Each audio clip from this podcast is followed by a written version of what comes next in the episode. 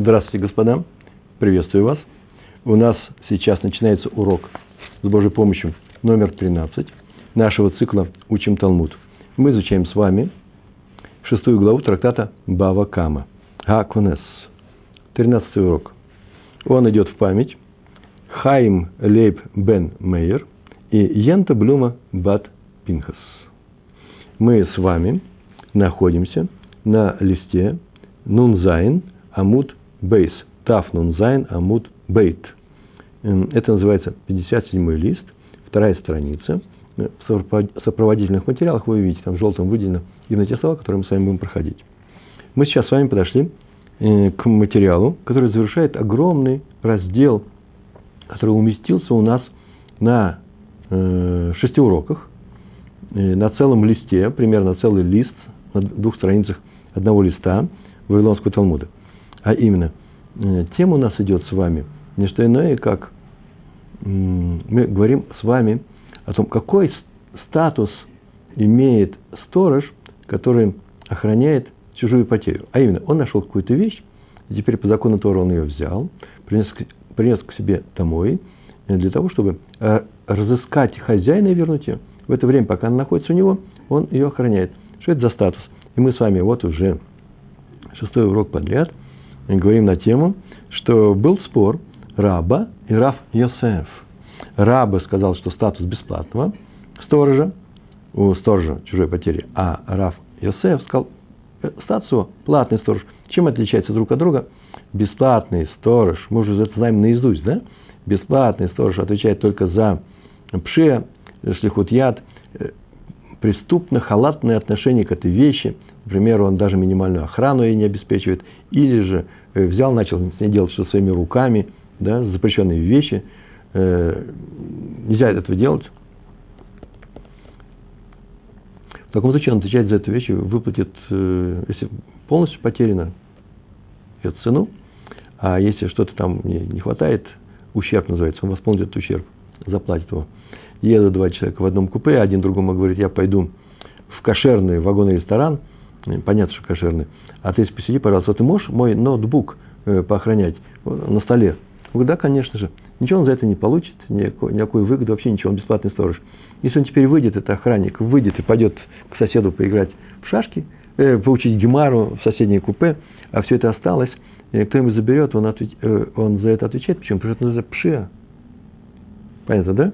Пшия почему? Потому что он плохо охраняет, даже минимальную, открыл купе, и все это видят. Или же он положил в сумку, а потом, просто ему дали охранять сумку, он встал на эту сумку, чтобы что-то положить на верхнюю полку. Там что-то треснуло, что-то потекло. Это называется уже шлихот яд. Это нельзя делать. Бесплатный сторож, бесплатный сторож, если бы это мой сосед был великий раввин, я знаю, он мне оставил свой, ну, какую-то свою вещь, я говорю, о, всем Пятигорске сидел с этой вещью, охранял ее, у меня выгода есть, это называется платный сторож. А если никакой, никакой выгоды нет, это бесплатный сторож. И он отвечает только вот за э, пше и шлихут яд. А платный сторож, у него выгода есть, или он вообще получает плату некоторую, деньги поохраняй. Вот тебе доллар. Из Бруклина привез доллар, вот тебе доллар, за то, что поохраняешь эту вещь. В таком случае я платный сторож. Кроме пшия, если ход яд, я еще и отвечаю за что, если эта вещь украдена или потерялась. И только за одно я не отвечаю, как платный сторож. За что? За онос. И пришли грабители с пистолетами, или вообще просто такие большие, такие хорошие качки, да, называется, искали и забирают мне эту вещь. Это называется онус, непредвиденное обстоятельство. Я не мог подготовиться к нему, я не мог его избежать. И в таком случае все свободны. В таком случае все свободны все, кроме одного вида, нескольких видов сторожей. Например, вор, он тоже ведь сторож, он же должен вернуть эту вещь, правильно? Если он потом придет и скажет, я бы вернул, но меня ее украли. Он отвечает за все, в том числе и за онос. Шуэль. Шуэль – это человек, который взял вещь для того, чтобы ее использовать. Я взял, мне, извините, эту книгу э, бесплатно у своего друга, предположим, э, взял ее использовать. И э, теперь на меня напали и отняли эту книгу. Ну, кому-то нужно срочно гемар учить, они мне ее отняли. У меня теперь ее нет. Я должен заплатить за эту книгу, потому что я шуэль. Я использую, да я еще и бесплатно ее использую. Есть случаи, когда за онос платит, но платный и бесплатный сторож за онос не платит. Так вот, человек чужой потери, нашу потерю, по рабе он бесплатный сторож, а по Раве, э, по Рав Юсефу он платный сторож. Вот сейчас у нас седьмая кушья, шесть мы уже разобрали. Одна сторона, другой выдвигает э, некоторую барайту, некоторые законы, и говорит, смотри, из этой барайта следует вот что против тебя, что, то, то, что ты сказал. Тут показывает вторая сторона, показывает, нет, нет, нет. Мы сейчас сегодня на этом закончим урок, все, все, все повторим с Божьей помощью. Говорит, нет, нет, нет, из этой барайты следует совсем другое. И, например, да, так ее нужно трактовать. И это как раз в согласии с тем, что я говорю. Так они все время говорили, а сейчас седьмая кушья, никто ни на кого не нападает. Сам Раф Йосеф или его ученики, или его школа э, сейчас э, приведут такую барет и скажут, смотрите, о, и ее по-другому и понять-то нельзя, как то же самое, что говорит наш учитель. Это будет все равно, все равно называется кушья. Если он говорит, это, это кушья помогает, это, это барайта помогает мне, это означает, она против тебя, это вы защищаетесь, Раф, уважаемый Раф, э, раба. Начинаем читать. Значит, у нас какое положение у Раф, Раф Йосеф? Раф Йосеф, последние уроки, какие у нас были, он так сказал, вооруженный бандит, Листим Мезуян, Листим Мезуян, он является, он очень интересный такой человек. С одной стороны, он бандит, это как онос, а с другой стороны, он вооруженный, поэтому он, поэтому он, да, онос. А с другой стороны, он пришел, он боится людей, он ведет себя как вор, он украл, он не ограбил, а украл. А поэтому он как вор идет. И поэтому, еще будем говорить об этом, поэтому у него особый статус. Главное, что он сказал, что вооруженный бандит, он что? Вор, обычный вор. У него закон вора. Вот об этом он сказал. И теперь сейчас мы скажем, э, вот пришла Барайта, которая сейчас сделает подтверждение, поможет этому мнению Рава Йосефа. Лейма Месая Месая Лей. Лейма Месая Лей. Лейма, скажем, можно, быть, можно сказать, Месая помощь Лей ему. Можно ли сказать, что сейчас Барайта, о котором сейчас будем рассказывать, подтверждает, помогает э, Раву Исаеву, подтверждает его правоту? Это вопрос такой, Мэй или Саймон?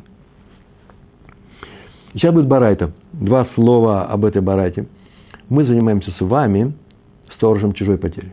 Барайта этот вопрос не рассматривает. В Барайте будет сказано про арендатора, а именно человек, э, который сохер, который берет в данном случае корову, арендует вещь некоторую, для того, чтобы использовать, чтобы она работала. Корова для того, чтобы она работала.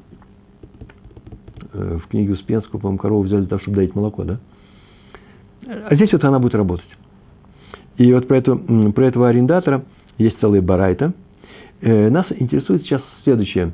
Возможно ли такая ситуация, когда платный сторож делает заявление, что вещь у него пропала из-за нападения на него, из-за того, что ее украл вооруженный бандит, освобождается ли он от платы за эту вещь или нет? Ни больше, ни меньше. Раф Йосиф говорит, что такая ситуация возможна. И описана именно в нашей барате. Повторяю, она про арендатора.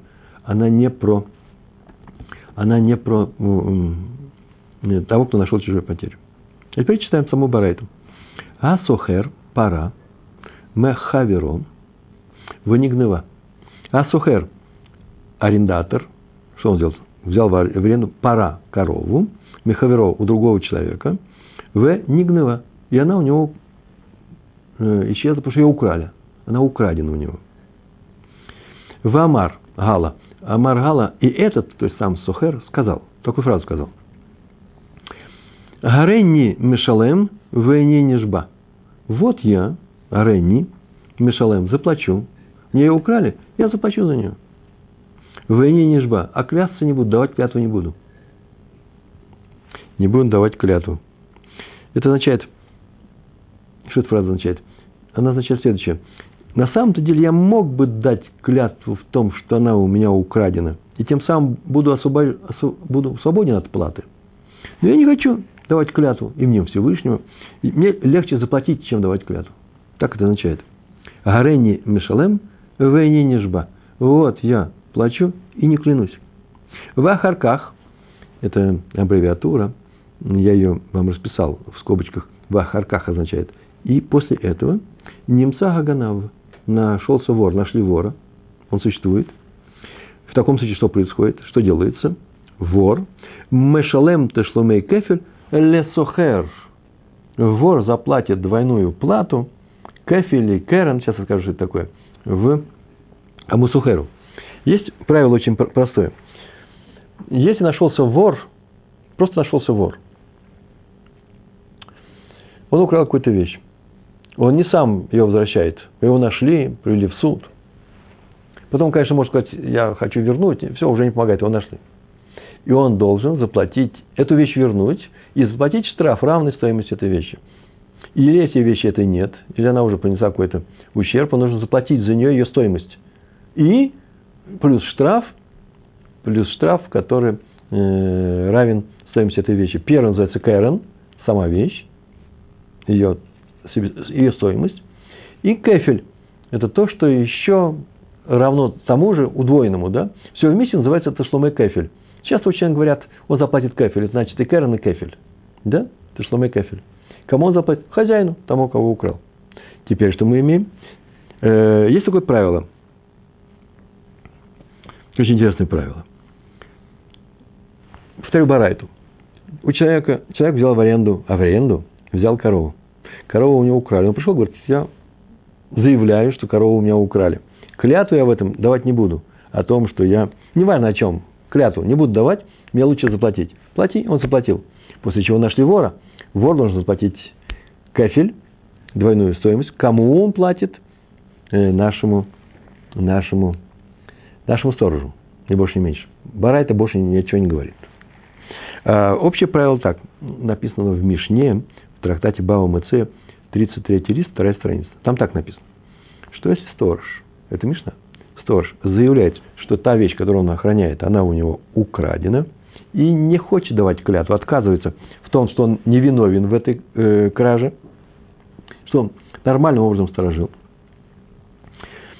И клятва это освобождает его от платы, и он платит за эту вещь, отказавшись давать клятву, он платит за эту вещь, или, по крайней мере, вызывает, как называется, высказывает, да, показывает, что он готов за нее заплатить, это достаточно. В таком случае, если потом обнаружится вор, то последний платит кафель, не хозяину а сторожу. Почему? Потому что, дав клятву и заплатив за вещь, если он дал клятву и заплатил за вещь, сторож, не, как раз, дав, не дав клятву, а заплатив за эту вещь, сторож становится хозяином этой вещи с момента заявления об отказе от платы, от клятвы. Понятно, да? Он же заплатил за эту вещь. Он стал ее хозяином. Э, об этом написано, по-моему, Барайта или Гемара, в 34 лист, первой страницы Баумацы. Извините. Как только он заплатил, стал, стал хозяином этой вещи, она не у него, ее нету. Она у него, скажете, а где киньян? Ну, если такая вещь, нужно же как-то ее приобрести. Он когда ее взял сторожить, он же ее потянул там, сдвинул. Вот тогда он ее и приобрел задним числом. Он ее, заплатив за нее, считается владельцем этой вещи. И когда находит вора, тот платит хозяину этой вещи. Какому хозяину? Э, нашему сторожу. Поскольку вещь теперь принадлежит ты ему. Вот об этом мы и сказали. Он не хочет у нас давать клятву. Арендатор. Он платит. Об этом сказано. Нашелся вор, он платит кафель кому? Арендатору. Вместе с Кэрон. Так вот, теперь Гемара хочет привести доказательства утверждения, что эта барайта согласуется с мнением Рава Йосефа. Этим мы сейчас занимаемся, да? Читаем. Савруга Караби Юда. Савруга, Савру. Э, а, кто это? В данном случае мудрецы, которые хотели показать то, что Раф Йосеф прав. Ученики его, его последователи, его друзья. Савруга. Они посчитали, вот эту вот барайту, Савруга, считали, что эта барайта идет к Раби Иуда. Как э, по мнению Раби Иуды. На том простом основании, как написано в комментариях, что вообще-то закон э, устанавливается по мнению Раби Иуды. Поэтому они сказали, о, и барайта идет как Раби Иуда. А что он сказал? Дамар, который сказал, зачем нам Раби Иуда нужен? Дамар, сухер кеносе сахар доме. Сухер, арендатор, подобен платному сторожу. Это подобно тому, что сказал Раф Йосеф о Э, сторож чужой, э, чужой потери. Он как платный сторож. Рабиу сказал про кого? Про арендатора. Что он платный сторож. Э, но мы с вами это нужно вспомнить в Торе, в 22 главе книги Шмот, Посмотрите, там стихи с 6 по 14 включительно, там говорится обо всех, о, о видах сторожей. Какие три типа сторожей? Бесплатный, платный и шоэль, должник, да? Тот, который взял для того, чтобы это использовать, и не платит деньги. Так вот, про арендатора там ничего не написано. А в Барате трактата Баумаце, вот сейчас мы сказали 23, о, точно, Барайта, 23 лист первой страницы, там сказано э, э, о том, что спорили Танаим, учителя, по поводу статуса арендатора. Рабиуд сказал, что его, э, его статус как платный сторож, а, и, потому что арендатор получает выгоду от этой вещи – он и не платит за, он платит за эту выгоду, оплачивает, но все равно же ее получает, поэтому платный сторож. Поэтому отвечает за вещь не только в случае пше, как мы сказали, да, платный сторож, но и если она у него будет украдена или она пропала. Платный сторож. В то время как Раби Мейер считает, что нет. Арендатор – это бесплатный сторож, поскольку платит только за использование. За использование он платит. А как сторож, как охранник, он не получает деньги. Все, он не снимает с тех денег, эту охран, охранную зарплату. Поэтому отвечает только за пше, он бесплатный сторож. Э, Раш там вообще обо всем этом описал, в Баумыце очень подробно, прямо на э, 80 лист, вторая страница. Я оттуда все это взял. Так вот, сейчас Гемара поясняет, почему из того, что Барайт идет по мнению Раби Юды, надо признать, что Раф э, Йосеф прав, который сказал, что вооруженный э, бандит является вором, а не грабителем. Вором, хоть он вооруженный, а вор – у медокатании и из ми из д что катание учили в Барате, и из того, что в Барате сказано, учили мы, сказано про арендатора, что сказано? В Амар Аренни Мишалем Вейни Нижба, который сказал, из того, что написано, эта фраза прямо написана целиком, и сказал, вот я плачу, но я не буду клясться, но не клянусь, Миклаль, следовательно, можно сделать такой вывод. Миклаль делаем вывод. Да и Баи, что если бы захотел, Д, что и если Бай захотел, что если бы захотел, Патарлей, навший бешвуа. Патарлей освободил бы себя, Патарлей навший себя, Патар освободить, Лей себя, навший. Все вместе, Лей навший себя, бешвуа при помощи клятвы. Он так говорит, я заплачу, а клясться не буду. Это означает, что мог бы поклясться и не платить. Иначе, знаете, какой смысл во всем в этом? А раз так, то э, мы э, видим, что он, что при помощи клятвы он мог что? Освободить себя. Повторяю, здесь арендатор. Корову он взял для работы. Пришел говорит, э, мне ее украли. Ты будешь клясться в этом? Дай клятву. Говорит, клясться я не буду. Я лучше заплачу. И заплатил. Это означает, что если бы он поклялся, то он бы не платил. Иначе зачем все это, весь сырбор? Но каким образом он может, меня извините, освободить себя клятвой? Что это такое? Что это за платный сторож, который может себя освободить клятвой? Он всегда платит за вещь, которую у него украли пропала. Он только за онос не платит. О, так это и есть случай оноса. Кража через онос. В Эхидоме, в Эхидоме это и на что это похоже? Что это такая заклятва, которая освобождает платного сторожа от платы – ведь по Раби Иуда он платный же сторож. Это так написал, что платный сторож платит, если заявит, что вещь у него украдена. Значит, Барайта рассматривает не случай кражи да, или пропажи. Он все равно заплатит. Клятва его не освобождает. Это какой-то другой случай, какой-то другой случай, когда платный сторож свободен от платы. Напрашивается только в случае оноса. Вот об этом сейчас мы видим. Ответ. Ответ очевидный. Смотрите. Кэгон. Рехидоми называется. И что это за случай? Кэгон. Так всегда ответ такой идет. Вот какой случай. Вот пример какой. ДК таин танат листим изуян. ДК – это тот случай. ДК – что? Таин – он. Таин – это то н на иврите. А это арамейская форма того же глагола утверждает, заявляет. Танат листим мазуян. Что танат листим – это называется заявление. Он заявляет заявление – Теин танат листим. Листим – это в единственном числе э, бандит. Э, Мазуян вооруженный. Он заявляет о нападении вооруженного бандита. И дает об этом клятву, в таком случае освобождается. Так вот, он поэтому и не захотел дать клятву, ему лучше было бы заплатить. Вы видите, есть теперь такой случай, оказывается, э, это мы знаем, в случае онуса, из этой барайты мы видим, когда он от ответственности освобождается, даже он, будучи платным сторожем, да, значит, дав клятву о вооруженном бандите, он освобождает себя от платы. Вот он и сказал. Есть такой случай платного сторожа, который освобождает себя клятвой, э, будучи платным сторожем. Видите, это про арендата. Вопрос. А что это за случай? Сейчас сама Гемара спросит, почему это именно вооруженный бандит? Почему не просто грабитель? Любой другой. Вот вам и онос. Скажет, у меня был онос, я освободился. Гемар поясняет. Да нет же, это не просто бандит. Это бандит, это не просто грабитель. Это онос особый. Необычный онос. Почему? В катании мы же учили в Барайте. Ответ на этот вопрос. В катании это называется, изучали в этом Барайте. Барайта говорит – в ахарках немца гаганав, и после этого найдется вор, мешалем тешлуме кефель лесухер. И затем нашелся вор, и последний платит кефель кому? Арендатору. Видите? Если он платит э, кефель, очень интересная вещь. Если бы это был обычный грабитель, то грабитель свободен от кафеля.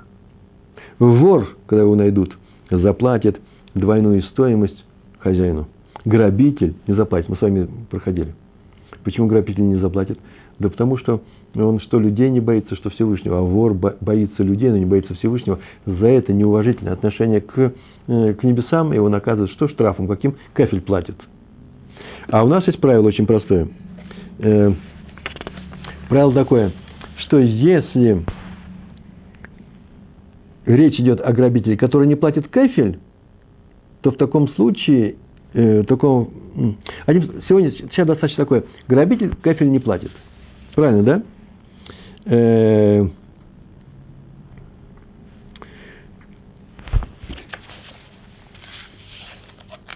у нас идет разговор об особом воре, который оценивает, действие, которое оценивается как онес, и, э, но который сам платит кафель. Таким является только вооруженный бандит. Он должен быть просто вором. Бандит кафель не платит. Вор кафель платит. Ой, ужасно интересно. Бесплатный сторож платит только за не, э, э, не платит ни за кражу, пропажу, ни за кражу, ни за онос. Платный платит за кражу, но не за онос. Теперь мы хотим сказать, что платный сторож говорит о том, что у него был онос. Онос у него был, да, и он освобождает себя клятвой от этого, э, от платы. Онос был. Но если мы поймем этого грабителя, грабитель не платит э, кефель, э, в каком случае э, наш, о каком случае Барайт наша говорит? Если он заплатит кефель, он платит кому не хозяину первому, а именно нашему сторожу. Значит, это, наверное, вор. Вор платит кефель. Ха, вор платит кефель. Но если даст платный сторож клятву о том, что у него украл вор обычный, то он не освобождает себя этой клятвой. А значит, он, э, значит, он, что он делает? он у нас не освобождает, значит, нет случая. Все понятно сейчас я сказал, да? А раз так, отсюда из Барайты следует шмамина. Шмамина, это называется слушай отсюда, это следствие. Лестим изуян ганаву. Лестим изуян из области онеса становится ганав. Что такое ганав? Он, лестим изуян, вооруженный бандит, платит деньги, как, а кто? Платит как вор – в то же время является каким-то случаем оноса. Есть вор, есть вооруженный бандит, есть грабитель. Вооруженный бандит по рабу Есефу относится к, к чему? К вору. Он платит кафель. Раба так не считает. И в то же время то, что он сделал, он же вооруженный, он сделал онос. А за онос, когда дает клятву, чтобы случился онос платный, сторож что? Не платит, освобождается от платы. Об этом говорит наша Гемара. Все, конец. Первое возражение Гемары, моментальное. Амры. Амры ответили на это. Не годится такой подход. Ми саварда караби Иуда. Ми в данном случае в начале предложения означает не кто, а разве. Арамейская форма. Разве ты считаешь, что это барайта, как раби Иуда? Караби Иуда, это сокращение, да? Каф Рейш Иуд. Караби Иуда, который сказал Сохер ке носе сахар доме. Аренатор подобен платному сторожу. И поэтому ты всю эту историю нам рассказал, все это очень хорошо, красиво получается. Ну, это же можно сказать, что это Раби Мейер, который сказал, что бесплатный сторож. Дилма, может быть, к Раби Мейер с Фиролой. Можно, с Фиролой это можно читать. Возможно, Дилма. Возможно, что это как Раби Мейер, э, все это можно читать. Деамар, который сказал Сухер к Шумер Хинам доме. Арендатор по доме бесплатному сторожу. В таком случае наша Барайта говорит очень простые вещи. Она занимается случаем простого, невооруженного, обычного вора. И бесплатный сторож э, в этом случае свободен от ответственности, и поэтому он может сказать клятву и тоже освобождается. Обычный вор был. Бесплатный сторож освобождается, платный не освобождается. Так это наш случай. Бесплатный сторож освободился от этой ответственности. И что получилось? Э, а вор, потом нашли вора, он заплатил, бесплатный сторож. Потом нашли вора.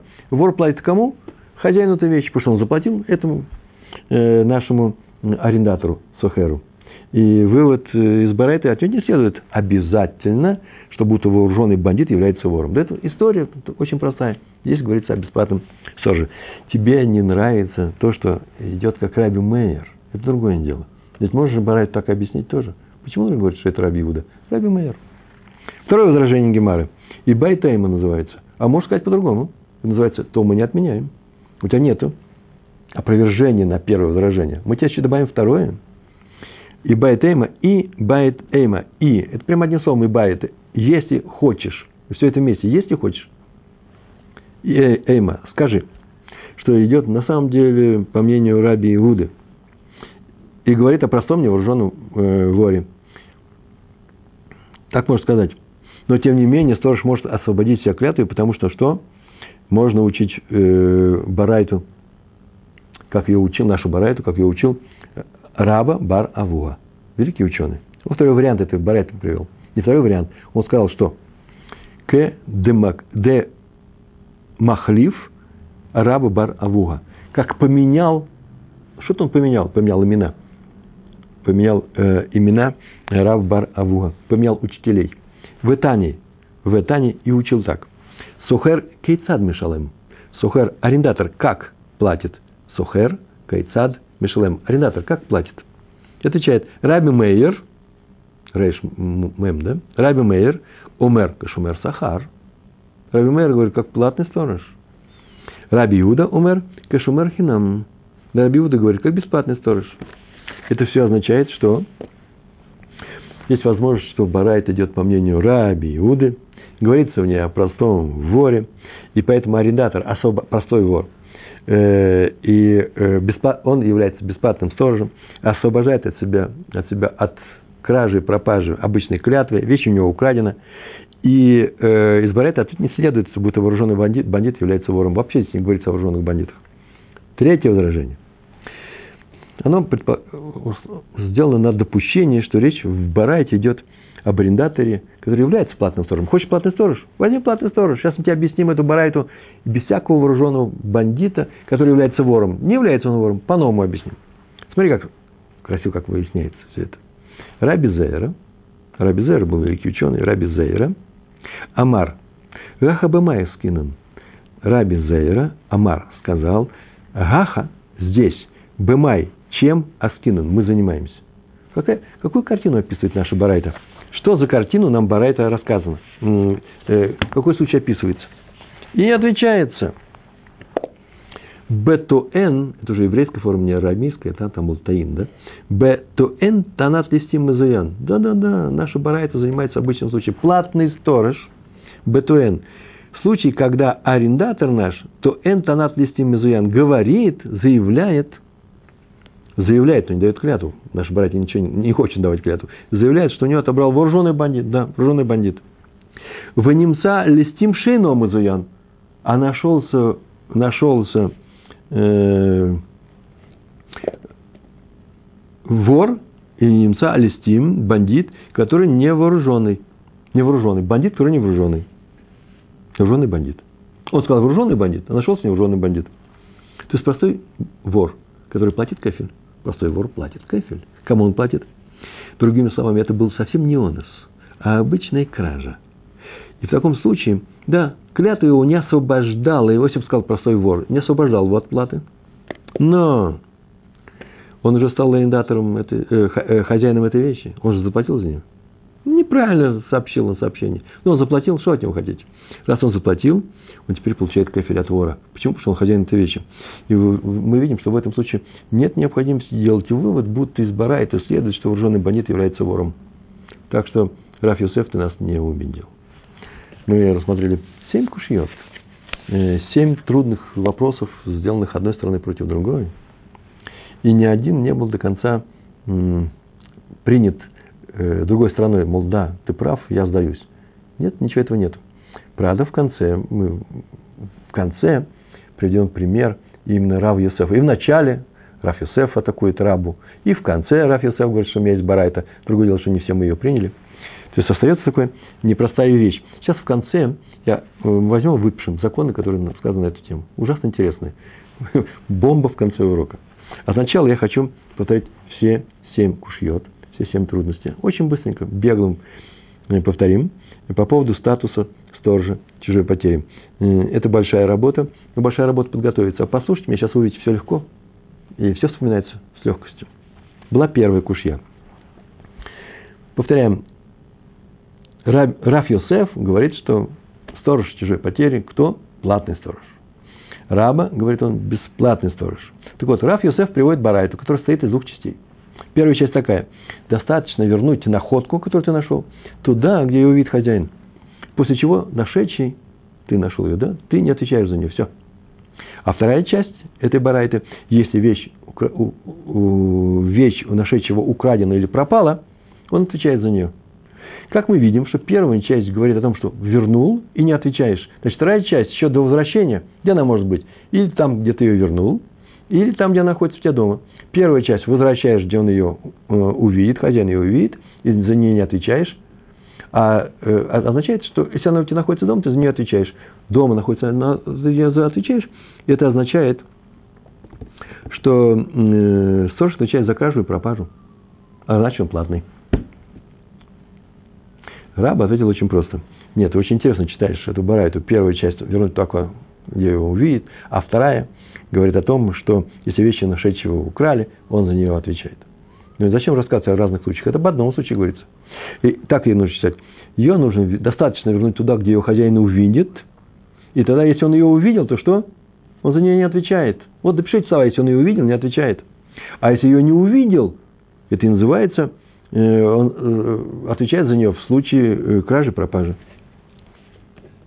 Кражи и пропажи. Добавить надо.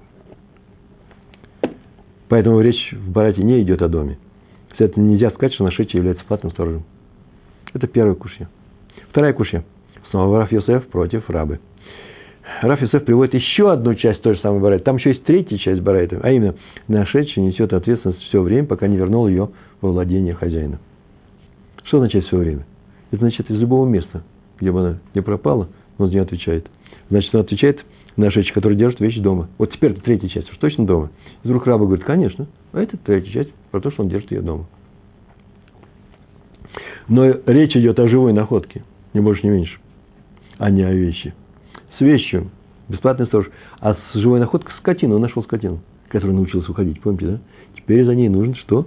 повышенная дополнительная охрана. А раз так, то это не делает нашедшего платным сторожем. Это сам настоящий бесплатный сторож, который теперь минимальная охрана должна быть повышена, ни больше, ни меньше. И поэтому речь идет, продолжает идти, даже в случае э, живой, чужой потери, скотины, о бесплатном стороже. Третья кушья. Теперь раба против Рава Юсефа. Раба приводит бара эту толкучий стих Тора. Там так написано, двойной глагол там написано, вернуть, верни находку. Из этого следует, что вернуть, вер, верни находку. Надо домой, э, надо домой ее хозяина, в дом ее хозяина. То есть в любое охраняемое место на самом деле. Дом – это охраняемое же место, туда и приведим. Но из-за того, что приведен двойной глагол, это означает, что не только в охраняемое место, а в любое неохраняемое. Э, а отсюда следует, любое неохраняемое, что такое неохраняемое? Раз ты возвращаешь, тебе разрешается вернуть в неохраняемое место, принадлежащее этому хозяину – то получается, у тебя должна быть минимальная охрана. Ты у себя держи минимальным образом, бесплатный сторож. Отвечай как ты за этой барайты выпутайся. Э, Раф Йосеф, Раф отвечает, да нет. Тут не, вещи, нет речи о охраняемом месте, неохраняемом месте. Что такое охраняемое место? Понятно, это дом. А что такое неохраняемое? Это означает неохраняемое место. Хозяин его не охраняет. Почему? Потому что ему об этом не сообщил. Сообщи ему о том, что ты вернул эту вещь, он начнет ее охранять, эту вещь. Значит, здесь не что иное. И это совпадает с мнением Рава Элазара. Он так сказал.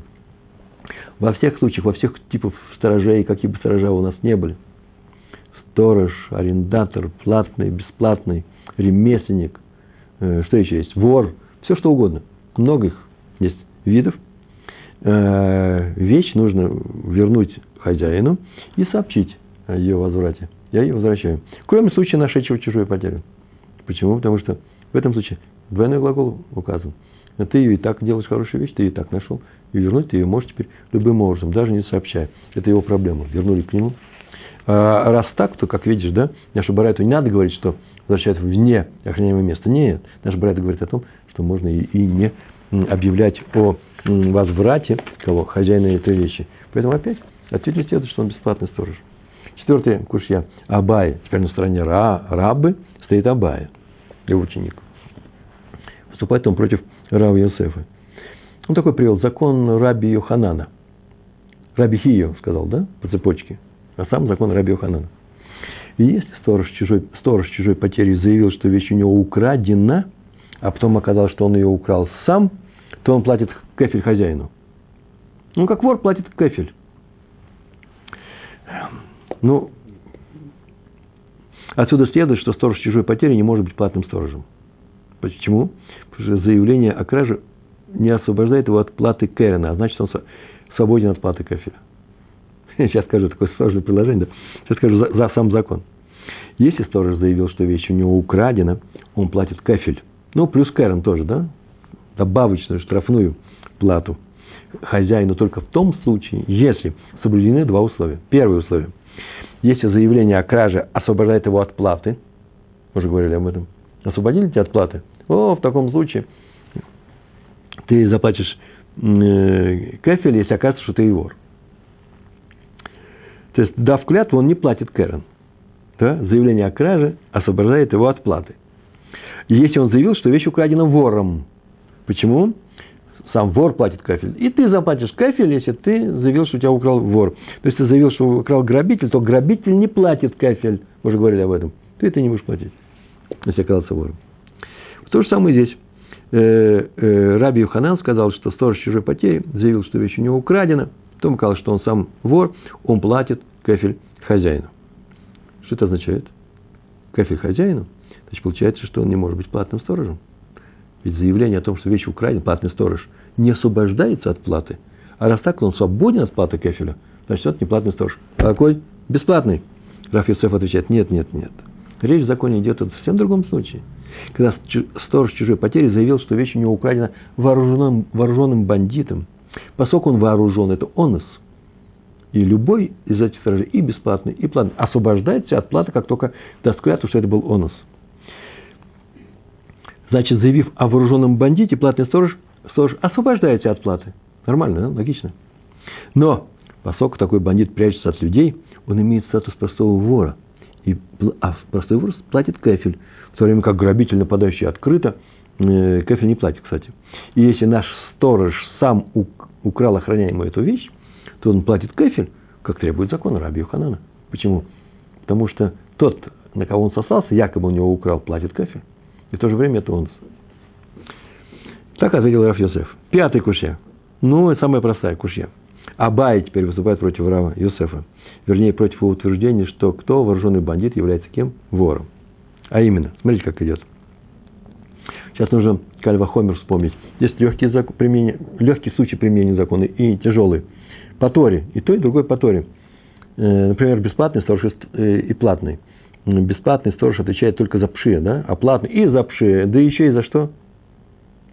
И за э, пропажу и кражу. Правильно, да? И написано о том, что бесплатный сторож, если послал руку, сделал плохую вещь, хм, взял и вещь, которую он охраняет, на нее наступил, чтобы полезть на верхнюю полку. Говорили об этом, да?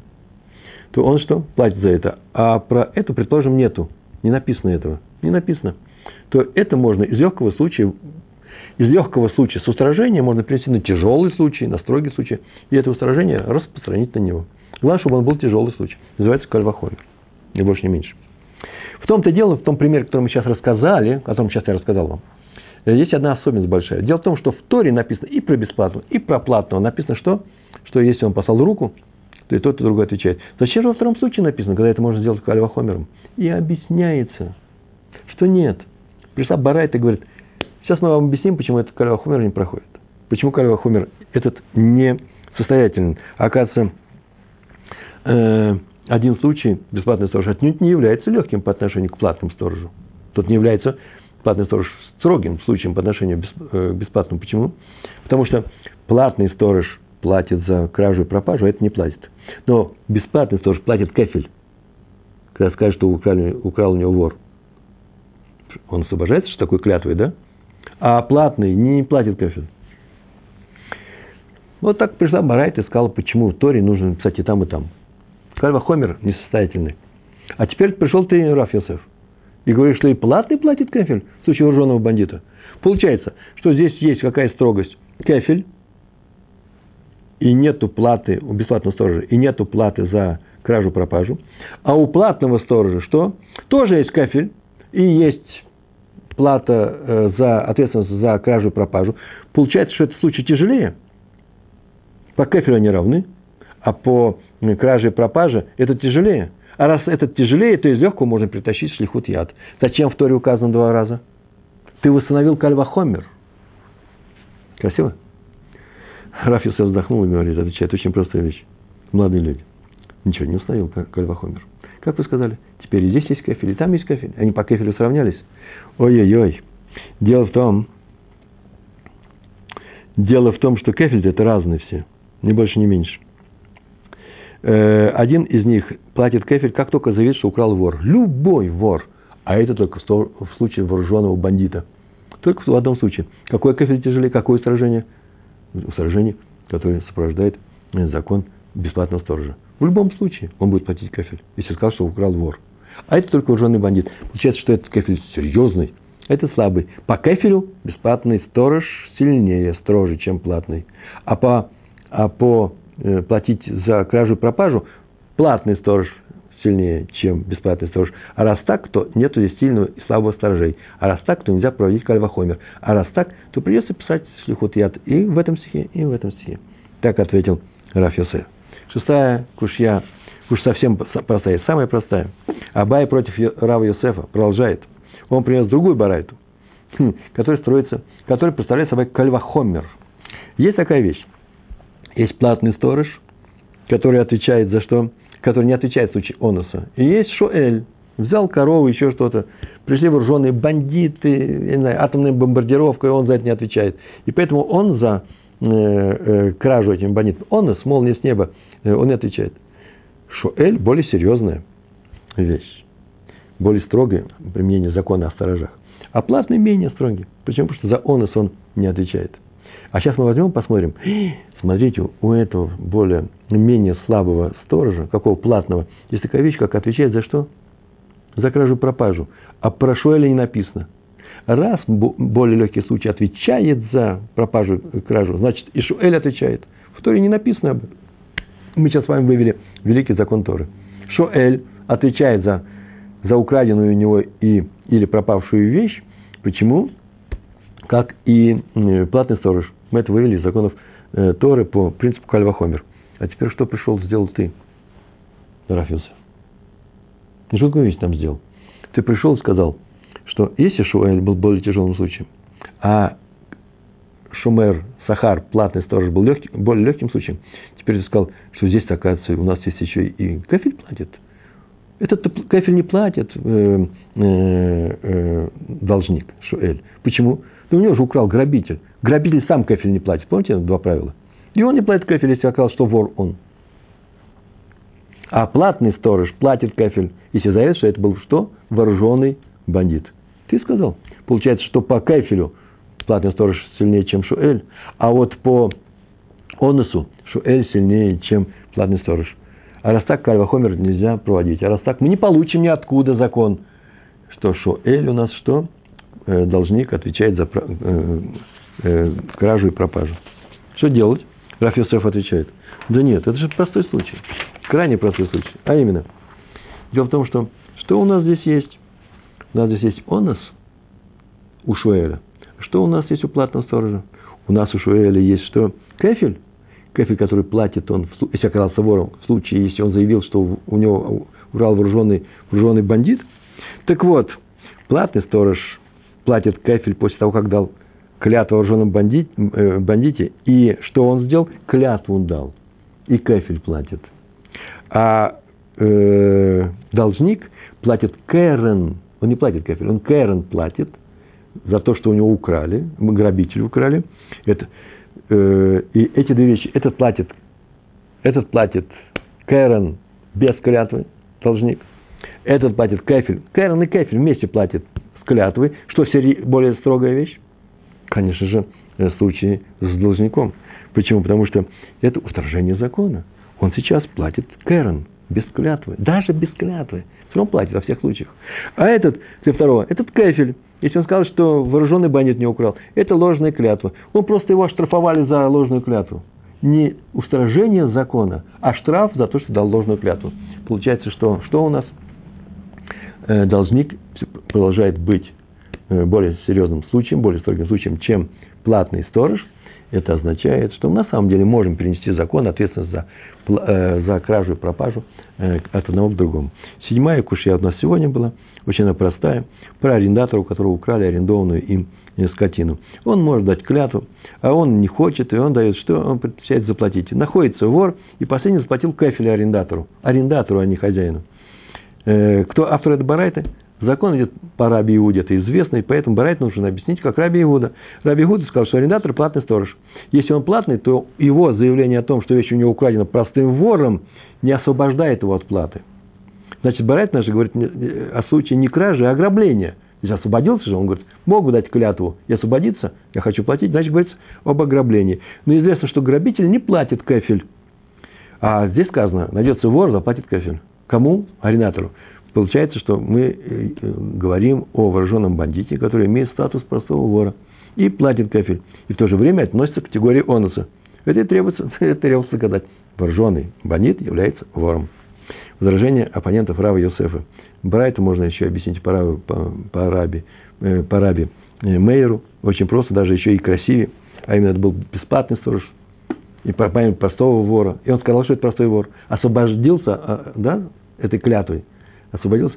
Освободился бы, он не захотел освобождаться. И что? И купил право владения этой вещи, которую украл вор. Вор приплатит кафель кому? Простому нашему простому бесплатному, бесплатному сторожу. Почему? Потому что он и освободился по Раби Мэру от этой, э, от этой обязанности. И освободился бы, если бы дал клятву. И второе возражение. Это Раба Бар Аво, который поменял просто имена э, мудрецов. Так оно и было, и мы не знаем, на самом деле, как было. И поэтому Раби Иуда полагает арендатор бесплатным сторожем. Ты говоришь, что такой закон, так он будет бесплатный сторож. А можешь считать, что Барайта говорит вообще о платном стороже. Да, платном. Но в ней сообщается о том, что арендатор заявил о вооруженном бандите и не захотел давать клятву, заплатил за эту вещь, а потом казалось, что вещь украл у него обычный вор. Бандит да не вооруженный.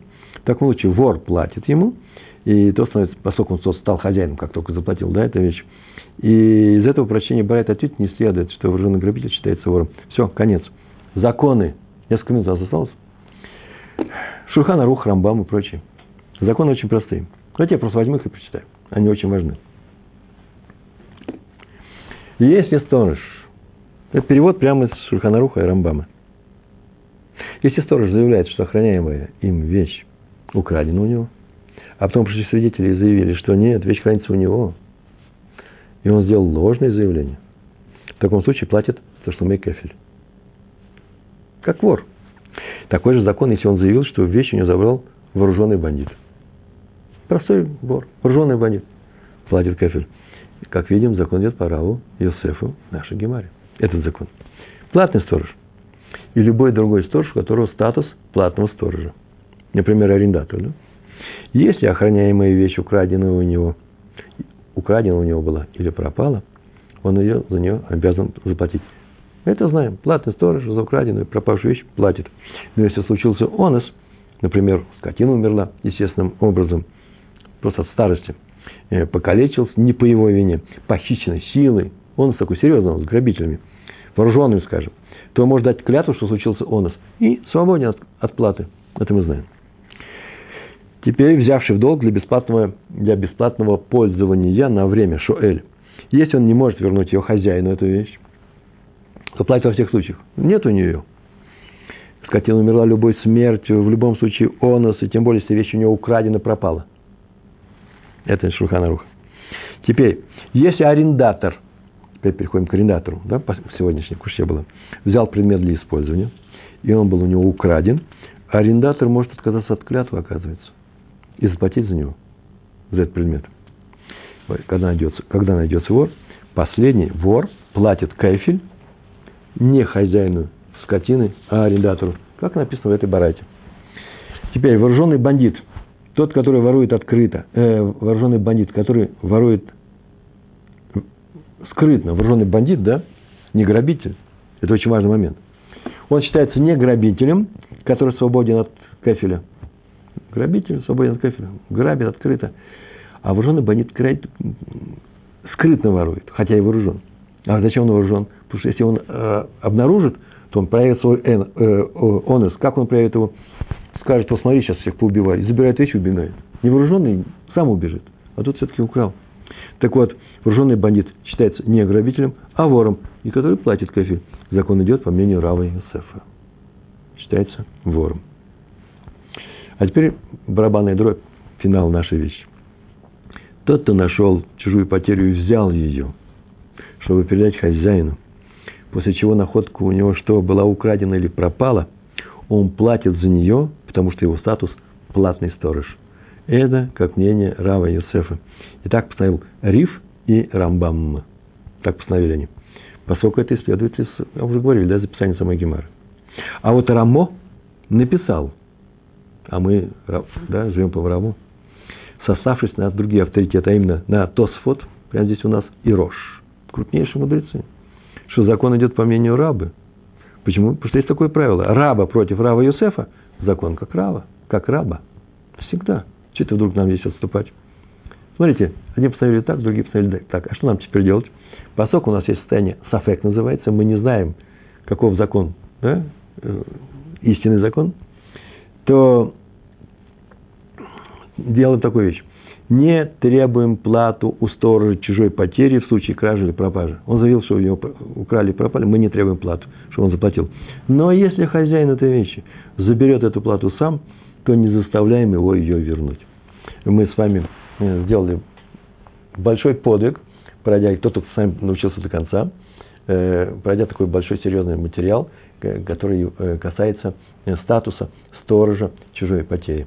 И на следующих уроках с Божьей помощью мы вернемся к нашей теме, а именно охрана, в частности, скотина, которая, чтобы она не вышла и не потравила чужие поля. А пока мы сейчас занимались, наоборот, охраной чужой скотины, как ее самой, да, э, статус, в частности, э, платного, платные сторожа у нас были, бесплатные.